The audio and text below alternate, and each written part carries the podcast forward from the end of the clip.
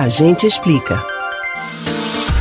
Os avanços tecnológicos na humanidade são incontestáveis. Saímos das cavernas para as residências automatizadas. A travessia de milhares de quilômetros, que antes era feita a pé, hoje é realizada em automóveis, aviões e navios velozes. É, muita coisa mudou na humanidade graças à ciência.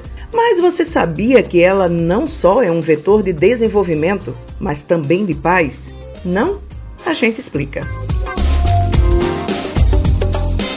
Foi graças à ciência que a sociedade teve avanços em todos os setores ligados à nossa existência, da saúde ao conforto, passando também pela segurança. E apesar de em alguns momentos ela ser usada para a guerra e o ódio, a ciência tem como compromisso ser um instrumento de paz, sempre que o seu fim for em prol da humanidade. O bom uso da ciência como um instrumento de pacificação passou a preocupar a humanidade depois das duas grandes guerras mundiais. Com isso, a Unesco, a agência especializada da Organização das Nações Unidas, a ONU, fez uma recomendação sobre a ciência e os pesquisadores científicos. Estabeleceu padrões, objetivos e sistemas de valores em que a ciência deve operar, além de amparar e proteger o progresso científico.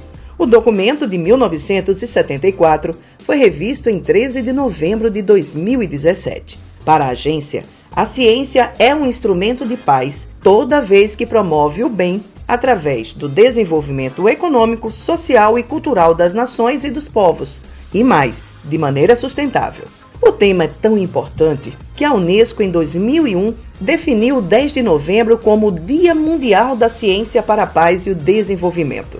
A data tem contribuído para ampliar a compreensão de que o planeta é vulnerável a certos desenvolvimentos científicos e que, por isso, ela, a ciência, precisa atuar para torná-lo mais sustentável.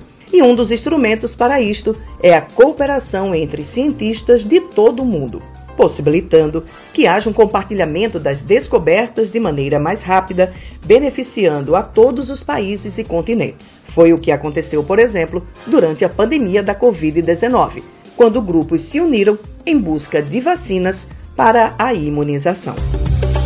Você pode ouvir novamente o conteúdo deste e de outros A Gente Explica no site da Rádio Jornal ou nos principais aplicativos de podcast: Spotify, Deezer, Google e Apple Podcast. Alexandra Torres para o Rádio Livre.